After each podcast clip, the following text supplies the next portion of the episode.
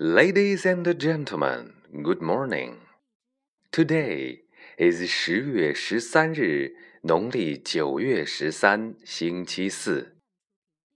宜祭祀沐浴，即嫁娶上梁。Good luck.